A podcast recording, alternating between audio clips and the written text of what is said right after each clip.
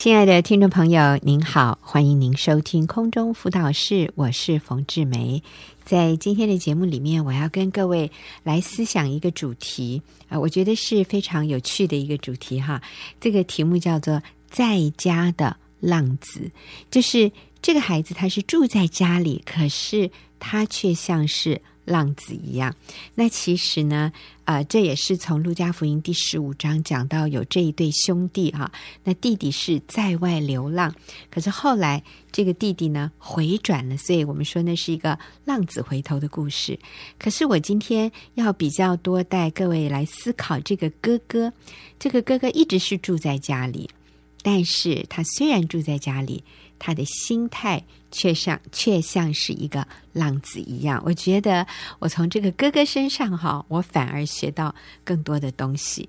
那所以首先，我们来想一想浪子啊。当我们讲到浪子的时候，我们会想他是流浪在外，但是我发现一个浪子真正的定义，就是他的心与他的父母亲与他的家人是疏离的。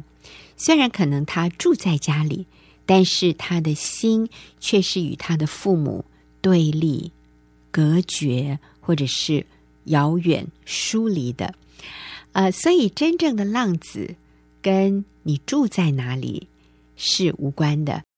其实我我也是在二十二岁我就离开家，就再也没住在家里了，就是偶尔回去娘家，呃，爸爸妈妈那里住个一两个礼拜。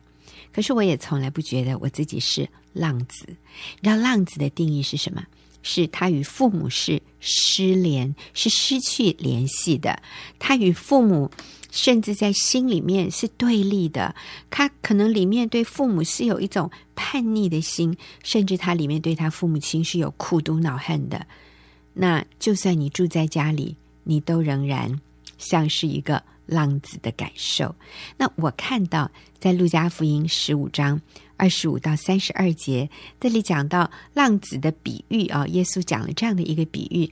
那个小儿子，哎呦，如果从外表看起来，他真是令父母伤心哎。我说那一个真正的。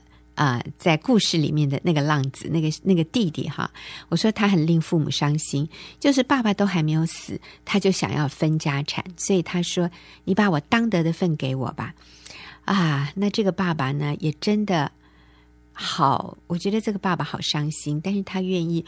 尊重这个成年的儿子，好，你要分家业，所以这个爸爸，我相信他是经过很大的一番麻烦哈，他把这个家产分清楚，就把这个孩子当得的份给了他。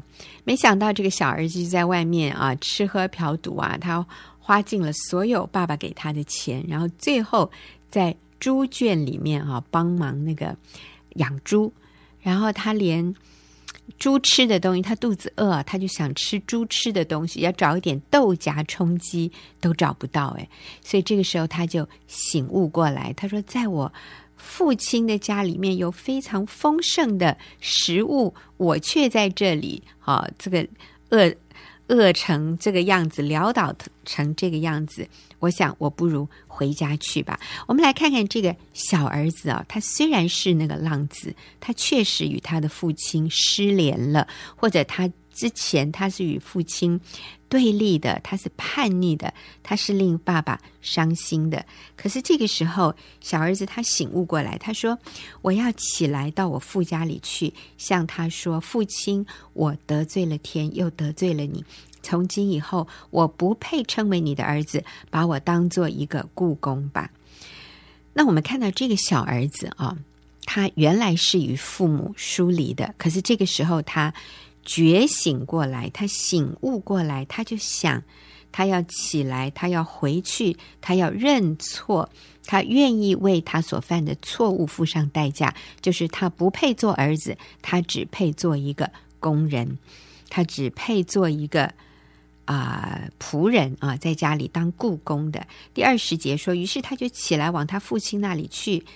啊，然后相离还远，他父亲看见就动了慈心，跑去抱着他的颈颈项，连连与他亲嘴。儿子说：“父亲，我得罪了天，又得罪了你。从今以后我不配称为你的儿子。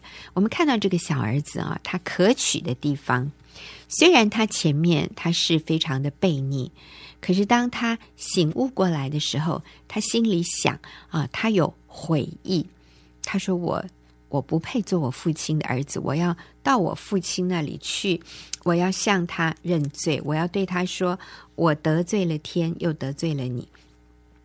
我们看到这个儿子，他有悔意，但是他不是仅仅有悔意，他也真的付诸行动。所以，我们说这个小儿子，他有悔，他也有改。你知道那个浪子啊，怎么从浪子然后恢复成为儿子？就是他要悔改。我们看到这个小儿子非常可取的，就是他的言行一致，或者他是表里一致。这个时候他里面醒悟过来了，那就带出他外面的行动。啊，我认为这个是上帝最看重的。上帝是看重我们的内心。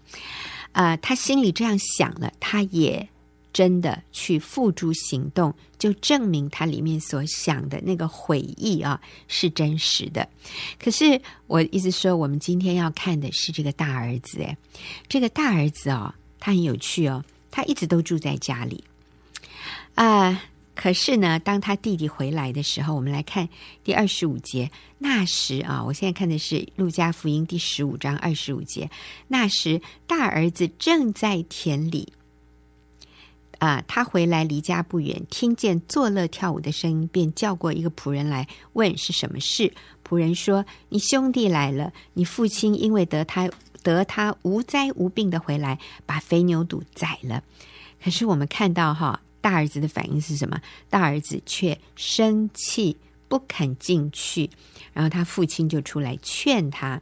他对父亲说：“我服侍你这多年，从来没有违背过你的命。你并没有给我一只山羊羔，叫我和朋友一同快乐。但你这个儿子和娼妓吞进了你的产业。他一来了，你倒为他宰了肥牛肚。”父亲对他说：“儿啊，你常和我同在，我一切所有的。”都是你的，只是你这个兄弟是死而复活、失而又得的，所以我们理当欢喜快乐。好，我看到的是这个哥哥完全没有因为他的弟弟悔改而有一丝的欢喜高兴。诶，他不但没有欢喜高兴，他里面竟然还生气，然后他讲出这些充满不满的话。对，不是只有对他弟弟不满，他还对他的爸爸不满。哦，他里面好多的苦毒恼恨哦，他里面好多的嫉妒纷争，他里面好多的啊，我们说很酸的这样的话。他真的是一个，我看到他是一个以自我为中心的人。但是重点是，当他弟弟回来的时候，这个大儿子他是在田里。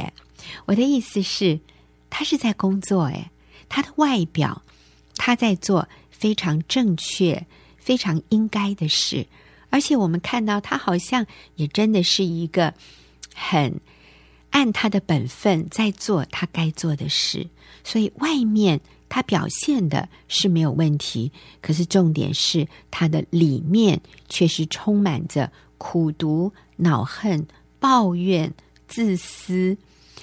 对父亲的一种不满，甚至我觉得他里面是叛逆的，还有对他对他的弟弟完全没有怜悯、没有恩慈、没有爱心。所以，其实我觉得在这里有一个更严重的浪子，是这个在家里的哥哥。我们讲到那个浪子真正的定义，其实不是你身处何处。或者是你是不是离开家？我想这个浪子真实的定义是他的内心状态啊、在路加福音十五章这里讲到这两个儿子，一个是真正的流浪在外的，可是那个小儿子呢，流浪在外，原来悖逆的那个儿子他悔改了，可是在家里的这个哥哥，他一直都没有离开家，可是我看到反而他。与他父亲在心里面，他是疏离的，在里面其实他是叛逆的，他是骄傲的，所以我我就想到说，啊、身为基督徒啊，常常我们很可能外表我们也都在做对的事。其实我觉得，我看到这个大儿子的时候，我也有很多的自我反省。我想到，对呀，我也常常在表面上看起来我是在做主的工，但是我的内心呢，如果我的里面有怨言，如果我里面有对我身边的人不满，有挑剔，有批评论断，那我跟这个大儿子其实很像诶。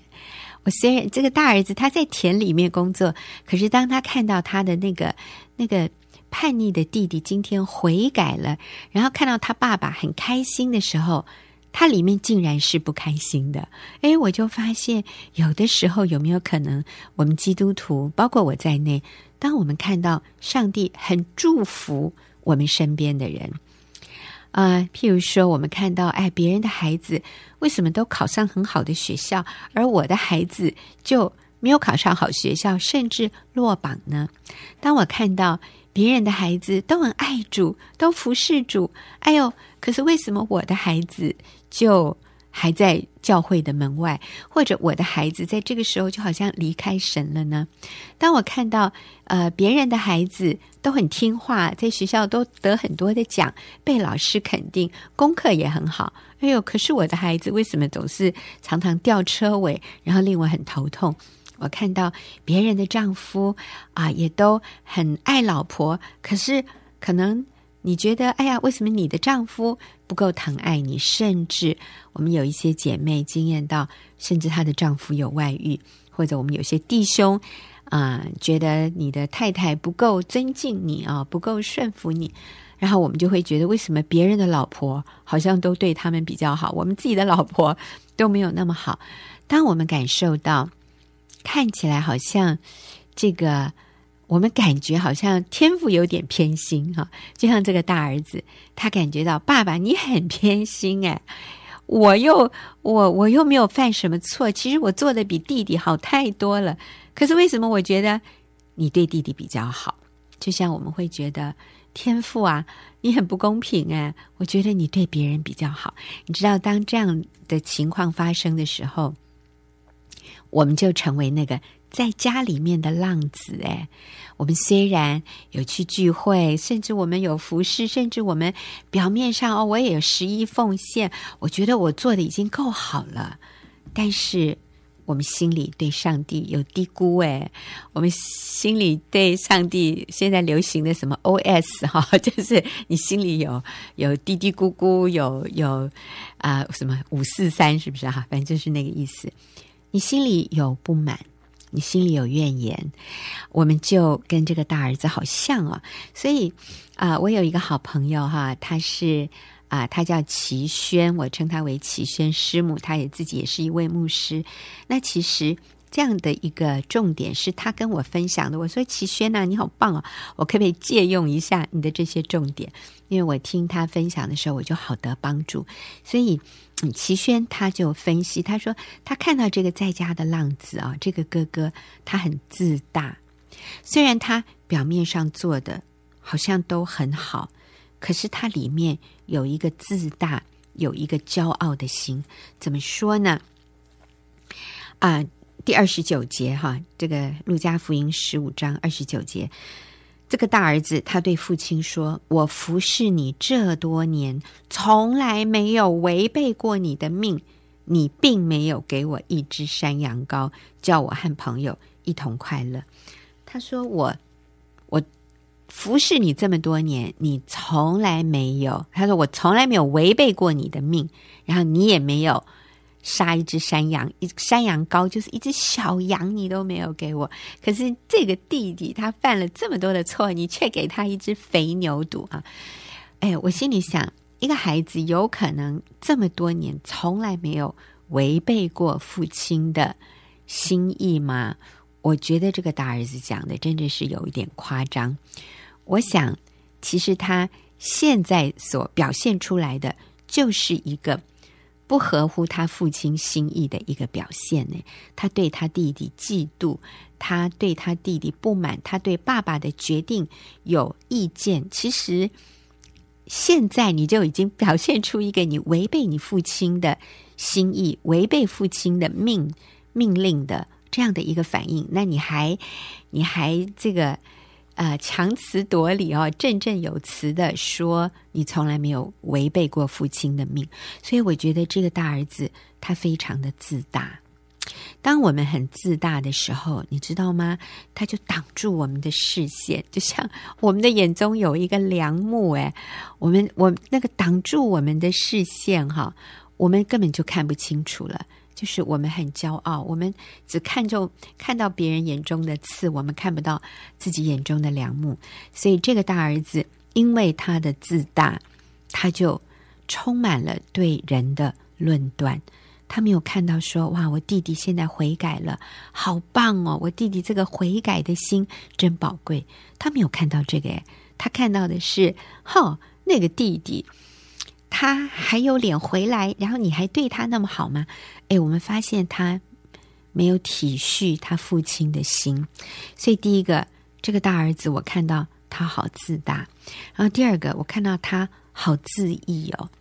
很自意，他很自以为意，他觉得他没有罪，他没有看到他自己的问题，他不知感恩，他挑剔，他挑剔他的弟弟，甚至挑剔他的父亲。哈，哎，讲到这里啊、我就想到我自己。